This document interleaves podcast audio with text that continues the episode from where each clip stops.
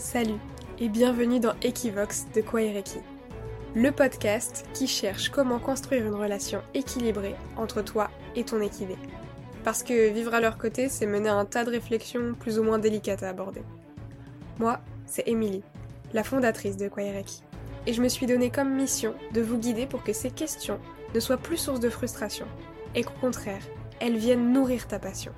En bref, dans ce podcast, je vais te partager les leçons de vie que les équidés nous enseignent, éclairées par mes expériences de propriétaire et cavalière, mais aussi par mes connaissances et compétences en tant que comportementaliste équin.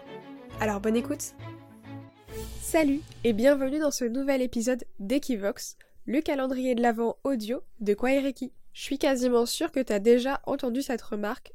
Je veux faire en sorte que mon idée devienne son idée. Et je ne suis pas d'accord avec ça. Donc aujourd'hui, on va chercher à savoir comment créer de la motivation chez son cheval. Mais de la vraie motivation, hein. celle qui vient de l'intérieur. La motivation intrinsèque. Et là, tu vas me dire, bah Émilie, c'est ce que ça veut dire que mon idée devienne son idée. Eh bien, pas vraiment, mais je vais t'expliquer pourquoi. Alors j'espère que tu es prête parce que dans cet épisode, on va parler adhésion, motivation, autodétermination et à la fin, je te donnerai un petit défi. Alors je compte sur toi pour le relever et me dire comment ça s'est passé en commentaire de cet épisode ou à me contacter directement sur l'Instagram de Kwaireki. Bon, revenons-en à nos moutons, ou plutôt à nos poneys. Que mon idée devienne son idée. C'est quoi le problème là-dedans?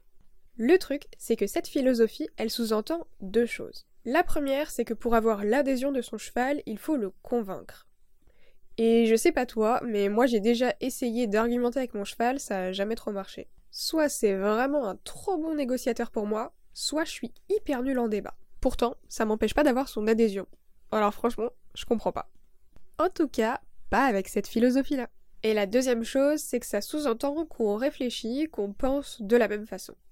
Est-ce que j'ai encore besoin de citer l'épisode 6 sur l'instant présent pour t'expliquer que non, ça n'est pas vrai Mais surtout, tu n'es pas un cheval et il le sait. Soyons honnêtes, c'est vraiment prendre les chevaux pour des cons que de penser qu'ils font pas la différence entre un humain et un autre équidé. Alors oui, ils peuvent utiliser des comportements similaires avec nous qu'avec des congénères. Mais en même temps, le répertoire comportemental du cheval a beau être très riche, l'éthogramme du cheval reste limité et surtout différents du nôtre. Alors oui, ils sont très bons pour lire notre langage corporel, mais ils peuvent pas adopter le même. C'est physiquement pas possible. De la même manière que ça marche dans l'autre sens, tu ne peux pas adopter l'éthogramme de ton cheval. Ça ne fonctionne pas. Et il le sait, il le voit. Donc oui, la communication interespèce entre l'humain et l'équin est forcément différente de la communication intra-espèce d'un cheval à un autre ou d'un humain à un autre. Et c'est complètement ok.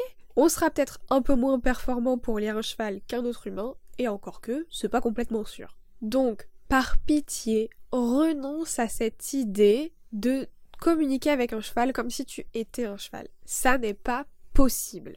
Par conséquent, que ton idée devienne son idée, ça me paraît quand même très compliqué. Par contre, ce qui est envisageable et faisable, c'est de créer une vraie relation de confiance et des liens d'amitié. Parce que oui, les humains et les chevaux sont des êtres sociaux, donc ton cheval autant que toi, vous avez besoin d'affection. Autant vous l'apporter mutuellement.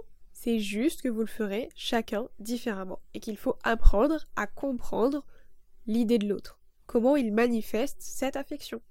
Parce que très concrètement, l'amour du cheval, on le ressent pas toujours en tant qu'humain. L'amour du cheval, ça peut être juste je broute à côté de toi et je suis content.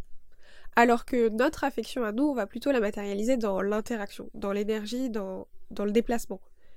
Et du coup, pour se sentir apprécié en retour, on a besoin de son adhésion. On a besoin qu'il nous montre qu'il est partant pour partager cette interaction-là. Du coup, si la base de ta relation avec ton cheval, c'est ce lien d'amitié, est-ce que tu penses toujours que c'est important de le convaincre d'être ton ami? Sache que ce que je veux dire est aussi valable si la base de la relation avec le cheval est complètement différente. Parce que oui, on n'a pas tous des chevaux pour que ce soit nos amis. On a aussi des chevaux parce qu'on a des objectifs de performance, parce qu'on a des objectifs professionnels aussi. Et c'est pas mal pour autant. Par contre, dans les deux cas, si tu as une motivation intrinsèque du cheval, tu auras des bien meilleurs résultats. Soit un lien d'affection beaucoup plus profond, soit un engagement dans la performance beaucoup plus intense. C'est donc l'heure de la minute définition, ma minute préférée. Je vous sors la définition et on détaille ça ensemble. Le concept de motivation, c'est le construit hypothétique utilisé afin de décrire les forces internes ou externes qui influencent le déclenchement, la direction, l'intensité et la persistance d'un comportement. Elle n'est pas observable, c'est le mécanisme qui permet la régulation des comportements qui, eux, sont visibles. Bon, en réalité, je t'en ai déjà un petit peu parlé dans l'épisode 12. Le problème n'est pas là où tu le vois. La motivation, en gros, c'est la partie immergée de l'iceberg, ce que tu vois pas, mais qui mène à la partie visible, les comportements. La deuxième chose à retenir qui est fondamentale, c'est que ça n'est toujours qu'une hypothèse. Tu l'auras compris, la motivation, c'est un concept un peu abstrait pour décrire des trucs très concrets. Autrement dit, la motivation, ça ne se voit pas. Tout ce qu'on peut observer, c'est les comportements. On va donc partir d'eux pour faire des suppositions, mais ça ne sera toujours qu'une hypothèse. Alors, bien sûr, il y a des hypothèses dont on est un peu plus sûr que d'autres, mais on peut jamais être sûr à 100%. Même moi, en tant que professionnel et comportementaliste équin, je peux avoir du 99,9%, mais jamais du 100%. Après, évidemment, ça s'apprend de faire des hypothèses qui sont plus probables que d'autres, avec un meilleur taux de certitude. C'est d'ailleurs tout l'enjeu de la lecture du cheval. Mais ce qu'on dit un peu moins souvent, c'est qu'il y a plusieurs types de motivation, et qu'il y en a qu'on va favoriser par rapport à d'autres, ou du moins qu'on va préférer avoir. Quand on dit je veux que mon idée devienne sienne, on génère une motivation extrinsèque, c'est-à-dire qu'on se pose comme le facteur extérieur qui va créer la motivation chez le cheval.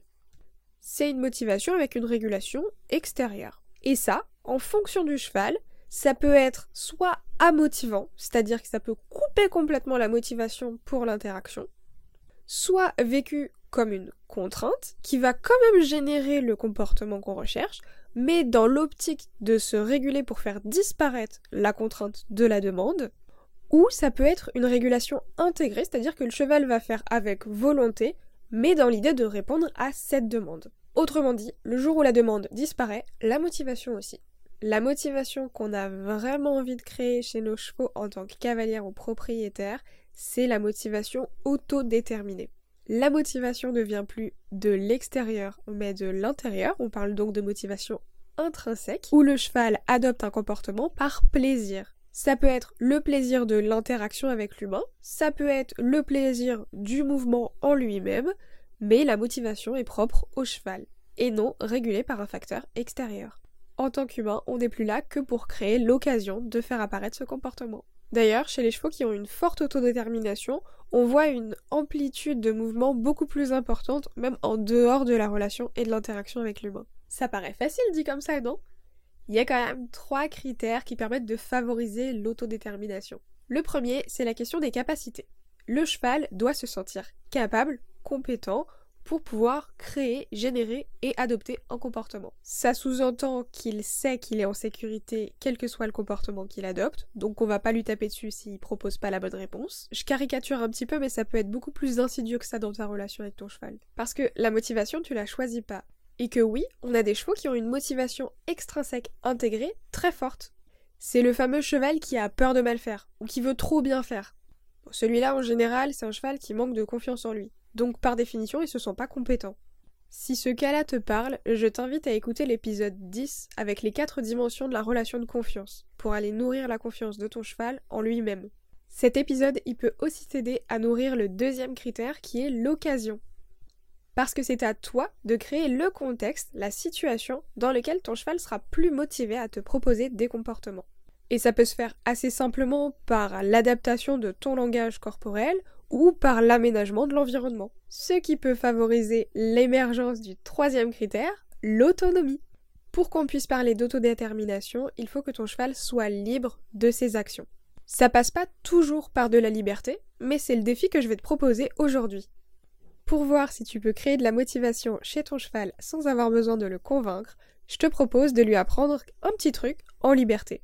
Faut que ce soit un apprentissage, parce que si c'est un truc que vous connaissez déjà, il y a déjà des conditionnements et des repères qui sont établis. Du coup, ça fonctionnera pas. Si t'es pas complètement à l'aise avec cet exercice, je te propose d'aller écouter l'épisode 17, La sécurité n'est pas le contrôle des pieds. pour apprendre à poser tes limites et pouvoir faire cet exercice plus sereinement. Je ne te propose pas d'idées toutes faites et je te suggère de faire marcher ton imagination. J'ai hâte de voir ce que tu vas mettre en place avec ton cheval et je te dis à demain pour un nouvel épisode d'Equivox. D'ici là, prends bien soin de toi et à très vite. Merci d'avoir écouté cet épisode jusqu'au bout. Si tu as apprécié ce moment de partage, pense à laisser un avis et une note sur ta plateforme d'écoute préférée. Ça m'aide énormément à faire connaître le podcast, ton avis compte. Si tu as envie d'aller un peu plus loin et de me soutenir, tu peux également me rejoindre sur l'Instagram de Kwaireki. Tes retours et tes messages sont toujours un plaisir à lire, alors n'hésite pas à m'envoyer commentaires, suggestions, remarques et idées de sujets que tu aimerais que j'aborde dans les prochains épisodes. Un grand merci à toi, on se retrouve demain pour un nouvel épisode de notre calendrier de l'Avent. D'ici là, prends soin de toi et continue d'explorer ta relation avec ton cheval grâce à Equivox, le podcast de Kwaireki.